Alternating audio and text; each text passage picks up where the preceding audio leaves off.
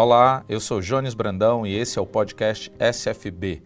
Durante alguns dias realizamos o Encontro de Gestores 2019, onde reunimos 500 gestores de escolas de todo o Brasil. Foram cerca de 30 palestras durante os três dias, com temas muito relevantes voltados às mais diversas áreas de atuação, tanto pedagógica quanto administrativa. Cada um pôde fazer a sua trilha e nós separamos a nossa própria trilha para que aqui no podcast você possa relembrar alguns dos temas que nós trabalhamos durante o encontro de gestores. Então, aproveite o conteúdo deste podcast. Nesse programa, vamos falar sobre os desafios de uma transformação. Muitas vezes, como escola, como gestão e até como professores mesmos, nós encaramos alguns desafios no dia a dia que nós precisamos repensar a nossa prática. Isso se dá porque, de uma forma ou de outra, a escola está inserida num contexto social que está em constante mudança. E às vezes, como gestores, as, ficamos pensando se vale a pena mesmo fazer algumas mudanças. Tantas coisas estão sendo feitas há tanto tempo de determinados jeitos. Por que mudar? Por que trazer uma nova, um novo pensamento? Bom, quando a gente questiona essas coisas à luz de algumas histórias reais, de histórias de sucesso, a gente tem vários insights. E é pensando na possibilidade de gerar alguns insights aí em você, ouvinte, que a gente traz esse podcast com uma fala de uma palestra do professor Thales de Sá Cavalcante. Com toda a sua experiência de mais de 80 anos à frente de uma organização educacional, o Colégio Farias Brito, Thales conversou com o público do encontro de gestores sobre os desafios que é fazer uma transformação acontecer. Ficou muito interessante porque você pensa assim: uma escola com mais de 80 anos já viveu tanta coisa, já obteve tanto sucesso, primeiros lugares nos mais diversos concursos pelo Brasil. Por que, que esse cara ainda pensa em fazer transformação, ainda pensa em melhorar processos? Ele já chegou no topo e você vai ouvir que Thales tem muita história interessante para contar e que ele está muito ligado com os movimentos que estão acontecendo ao redor. E é alguém que continua muito ávido por fazer o melhor, por entregar a excelência. Por isso, convidamos você a ouvir o professor Thales nessa palestra falando sobre os desafios da transformação. Queria contar para vocês, iniciar contando uma pequena historinha. É uma historinha que começou como você, na sua juventude, que você ia para uma festa de carnaval e encontra naquela festa a mulher dos seus sonhos. E aquela mulher dos seus sonhos, você diz, rapaz, essa mulher dá tudo certo comigo, eu vou acabar casando com ela. Essa, essa é a mulher que eu queria. E depois daquele carnaval, a mulher desaparece. Aí você faz outras tentativas, conversa com outras, namora com outras, paquera com outras, e, mas você tinha na cabeça aquela mulher. Um dia você acaba encontrando-a, reencontrando-a, e o casamento acaba dando certo. Foi isso aí que aconteceu no namoro e posterior casamento do Farias Brito com a Moderna. Porque o Farias Brito, como muitos de vocês, ele reagia também ao sistema. E ele achava que o certo era o livro didático, porque nós temos lá uma filosofia de que, acima de tudo, todos que trabalham com a gente têm que ser educadores. Do rapaz que limpa o chão, passando pelo porteiro e indo até a direção geral, todos têm que ser educadores. E dentro desse propósito de ser educadores, a gente acha que essa responsabilidade de formar a gente é uma responsabilidade muito grande.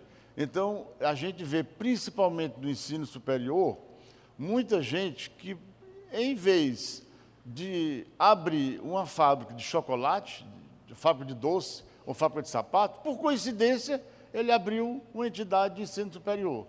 Isso, a meu ver, não é educador. Eu vou falar um pouquinho daqui a pouco sobre isso. E a gente via na Moderna uma responsabilidade muito grande, um jeito parecido de trabalhar com a gente, principalmente porque eles tinham o, o, o grande know-how de livro didático, era a melhor editora do país, e no nosso lançamento, a gente fez esse lançamento dizendo, mostrando uma arte com mãos dadas, e essas mãos dadas eram as mãos de uma escola muito conceituada no Brasil, com a editora que era mais conceituada no Brasil. Certo? E antes a gente, nesses outros caminhos, a gente foi tentando, mas não deu certo, não foi por outra coisa, não, porque não havia sincronia. Mas nesses outros caminhos, a gente encontrou alguém que o que a gente pensava era o seguinte: rapaz, esse cara, esse cara tem um jeitinho FB. Ele tem o um jeito Farias Brito de trabalhar. Por que, que esse cara, um dia a gente não tenta conseguir esse cara? E o tempo foi passando. Quando a gente, no reencontro, conseguiu fechar com a Moderna, a gente indicou esse cara. Não deu certo, o quadro já estava completo. Mas um dia deu certo. Ele chama-se Ribamar. E a gente tem certeza. E a gente tem certeza que com a energia do Ribamar, o encontro sem dúvida será maravilhoso. Eu só lamento não poder cloná-lo para botar um Ribamar lá dentro do Farias Brito. Ficaria um no sistema e o outro no colégio. Mas o que eu queria aqui falar para vocês, estou muito feliz porque o tema fala de transformação. E antes de eu falar um pouquinho sobre as projeções aqui, eu queria lembrar a vocês que antigamente a gente sempre tinha que ter a preocupação em fazer mudanças e em transformar. Só que isso tudo se dava num mundo só. Mas eu queria chamar a atenção que hoje todas as transformações, todas as inovações e mudanças, elas devem ser feitas em dois mundos e correlacionando as coisas de um mundo com outro mundo. Que dois mundos são esses? Um é esse nosso, que a gente vive, mundo que a gente conhece muito bem. O segundo mundo é aquele que chamam de mundo virtual, eu prefiro dizer mundo digital. Que ali é um outro mundo. Assim como foram colonizados quem diz isso não sou eu, quem diz, quem diz isso é Kenichi Omae, um japonês, teve um livro best-seller. Assim como foram descobertos continentes e colonizados, também foi descoberto um novo continente. Esse novo continente é considerado continente invisível, porque não tem materialidade como tem o mundo daqui da gente, mundo normal, real. Mas esse novo continente é a web, é a internet. E o, o homem está colonizando o novo continente. Agora, o que, é que vai acontecer? Ninguém sabe. Vocês, inclusive, pelo que eu andei conversando ali, vocês vão ter uma palestra daqui a pouco que vai falar sobre o futuro. E eu confesso a vocês que a grande preocupação dos pensadores de hoje é como é que vai ser esse futuro. E a propósito de como é que vai ser esse futuro, eu mensalmente escrevo no jornal lá de Fortaleza, por, por, por simples hobby, e eu trouxe algumas coisas que eu coloquei num artigo há pouco tempo, dentro dessa linha, e queria aqui projetar para vocês. Certo?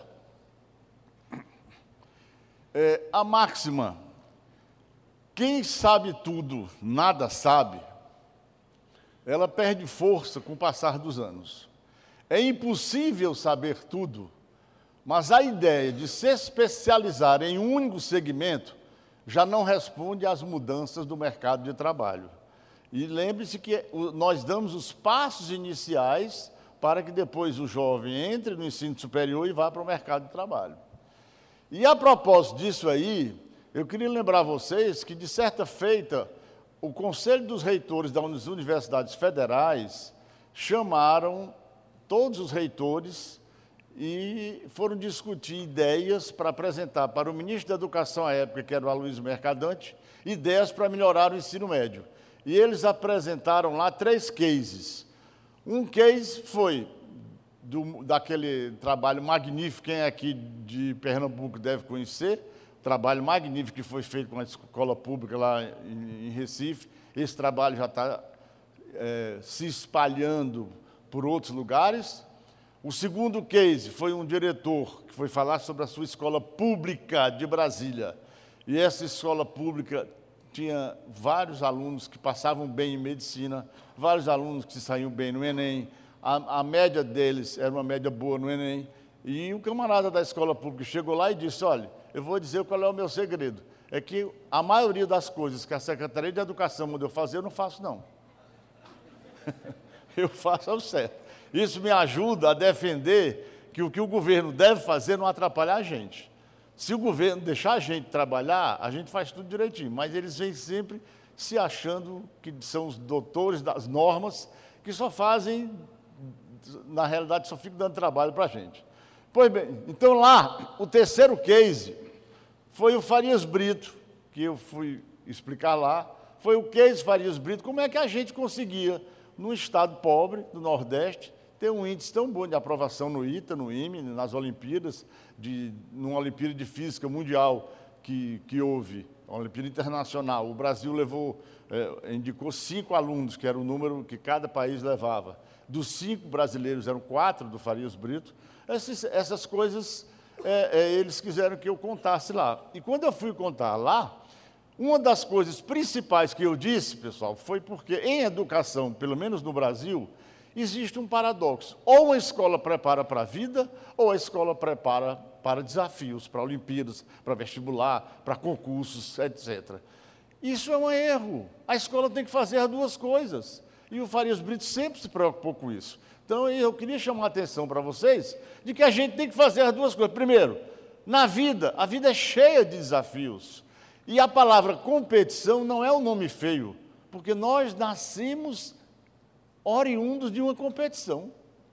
Então a palavra competição existe, é da vida. O que é que a gente tem que fazer? Ensinar o nosso aluno a competir com lealdade. A, a, naquela competição ele ora ganha, ora perde, mas ele tem que saber ganhar, tem que saber perder. Mas não, nós não podemos dizer que o mundo não tem competição, porque tem. Temos que ensinar eles a se comportarem nessa competição. Com o progresso tecnológico, muitas atividades já desapareceram. Foram substituídas ou estão em vias de extinção. Que o digam os datilógrafos, ascensoristas, telefonistas. Isso nos leva a refletir sobre como preparar nossos alunos para funções que nem imaginamos.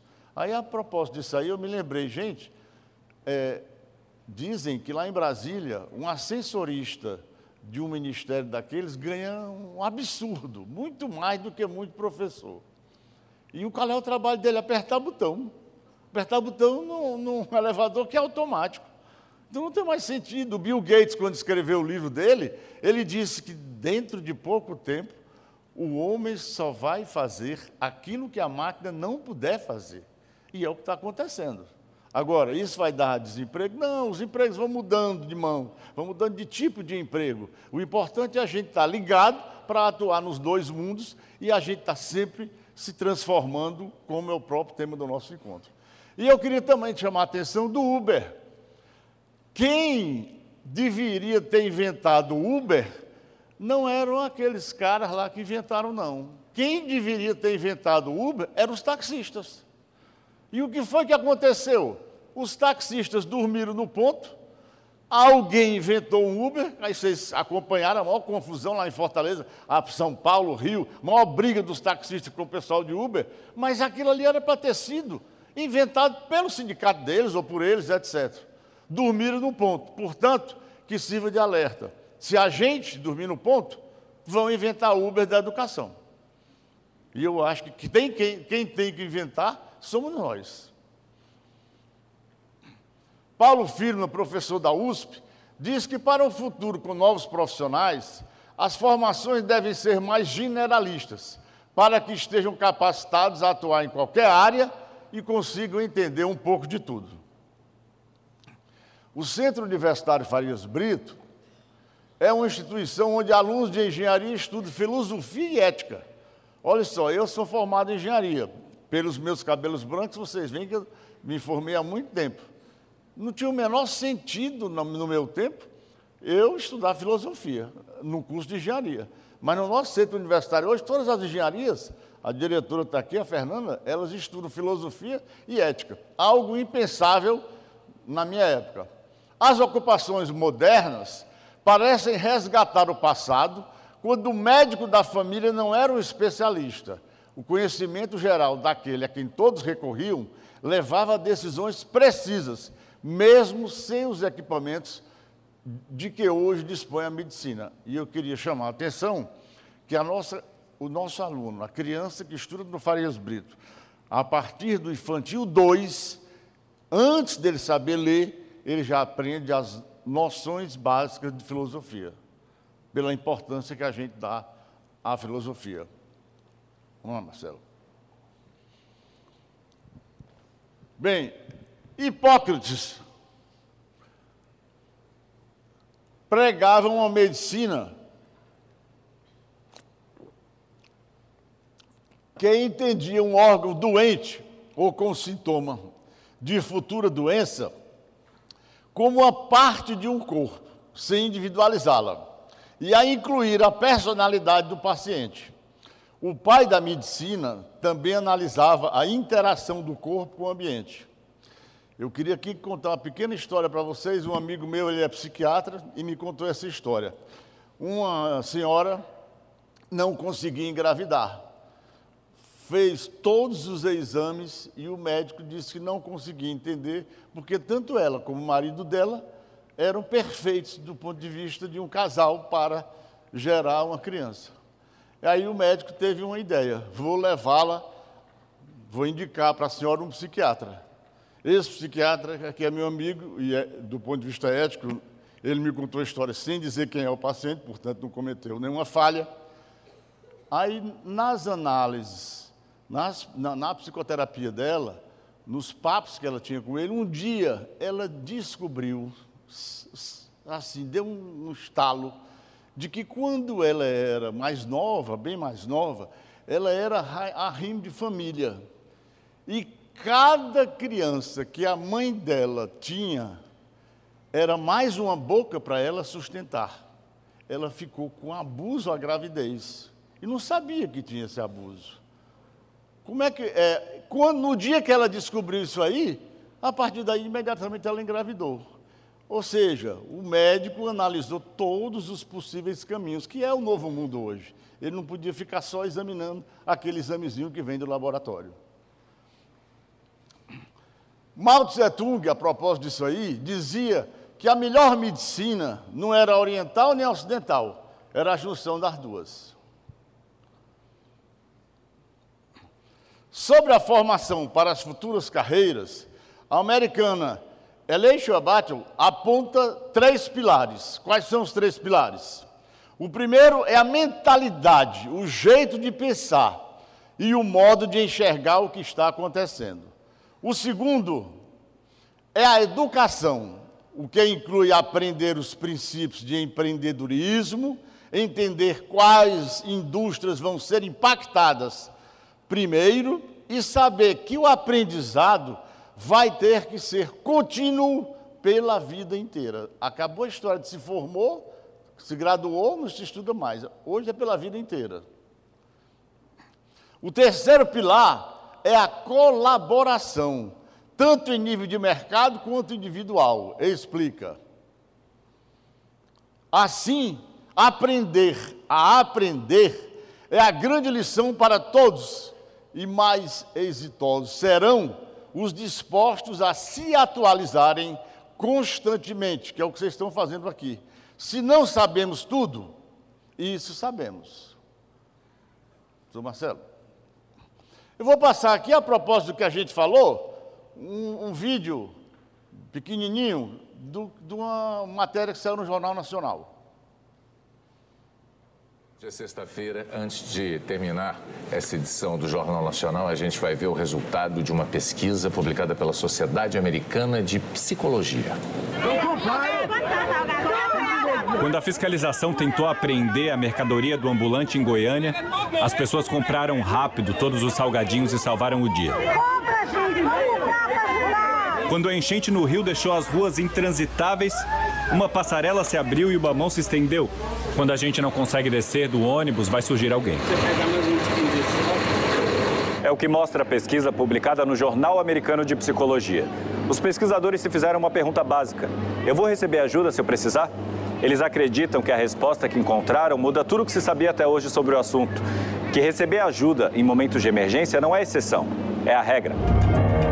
Eles coletaram mais de 1.200 vídeos de câmeras de segurança na Inglaterra, na Holanda e na África do Sul. Afunilaram depois para 219, escolheram casos de violência, em que havia risco para as pessoas envolvidas. A Marie coordenou a pesquisa e conta o que descobriram. De cada 10 casos analisados, Em nove, uma pessoa que passava tentou intervir na situação e acalmar o conflito. E o mais comum foram casos em que três ou quatro pessoas ajudaram. Necessário quando um carro enguiça no Recife ou em Porto Alegre, ou quando a bicicleta parece que ganhou vida própria. A antropóloga da Universidade de Copenhague diz que o que chama a atenção são as relações imediatas que as pessoas estabelecem umas com as outras nesse tipo de situação. Que buscam contato, se tocam, se olham, se falam. Vai parecer meloso, mas fazem o bem sem olhar a quem, mesmo se o quem não for nem humano. A pesquisadora concluiu que a gente está disponível para assumir a responsabilidade pelo outro, sem esperar nada em troca, mesmo em situações de perigo, como escalar um prédio para salvar uma criança. Por isso ela diz que se você precisar de ajuda, o melhor a fazer é deixar claro. A chance é muito alta de que alguém apareça e mostre que é a cooperação e os relacionamentos que surgem daí o que realmente importa. Ai, que bom. Ainda resta esperança. o bem existe, é a maioria, hein? Isso aí mostra que o homem é bom, que nós, seres humanos, somos bons. E que é nossa função, como formadores de jovens, é nossa função que eles sempre procurem se correlacionar e ajudar um ao outro. E isso, inclusive, é um grandíssimo adversário para que se manifeste a educação à distância na escola básica. No ensino básico é muito difícil a educação à distância funcionar, porque lá não tem estudo de grupo, lá não tem sentimento, lá não tem o que vocês acabaram de ver nesse, nessa pequena reportagem. Milô Fernandes tem essa máxima, tinha essa máxima aí, que ficou como uma das suas grandes frases. Dizia Milô Fernandes que o homem é um animal inviável. Qual é a nossa função? É provar que ele estava errado o homem é um animal viável. E a prova que ele é viável é que ele pode ser educado por nós, orientado por nós, influenciado por nós, num bom sentido, com ética acima de tudo, preparando-os para a vida, e a gente tem que provar que eles são viáveis. Ah, mas eu conheço muita gente mau caráter, ladrão, desonesto, criminoso, certo, mas aproveitando outro grande talento brasileiro, Nelson Rodrigues dizia que toda unanimidade é burra. Então, isso probabilisticamente, assim como probabilisticamente todas as escolas de vocês têm alunos que têm o QI lá em cima, tem verdadeiros gênios, probabilisticamente também a gente tem é, gente que não é tão boa, mas de um modo geral o ser humano é bom. E a gente tem que estimular isso aí. Vai, Marcelo. Nós tínhamos, nós tínhamos um grande professor que infelizmente faleceu há pouco tempo. Ele era o nosso guru lá no Farias Brito, o professor Genuíno Salles. Ele trabalhou no Farias Brito, eu acho que uns 40 anos. Marcelo, sabe quanto tempo ele trabalhou lá, o Genuíno? Hã? 40 anos, pois bem. E ele tinha essa frase que eu vou dizer agora. Uma coisa é o que eu faço, Outra coisa é o que nós fazemos. Porque eu sozinho nunca conseguirei ser mais inteligente do que nós todos juntos. Vai, Marcelo. O indivíduo que é proprietário de uma escola e, consequentemente, aqueles que o seguem, aquele indivíduo, ele é um empresário ou é um educador? Ele é um empresário educador ou ele é um educador empresário? Como a escola privada, ela tem que pagar seus impostos, ser tratado empresarialmente, etc, etc, ele é empresário. Mas eu queria chamar a atenção de vocês que a nossa educação melhorará se nós não formos empresários que por acaso têm educação, e sim educadores que têm que também ver o lado empresarial do colégio. E finalmente, eu queria ler essa máxima de Max Weber para encerrar. A história ensina-nos que o homem não teria alcançado o possível se muitas vezes não tivesse tentado o impossível. Vamos tentar o impossível e a gente chega lá. Obrigado.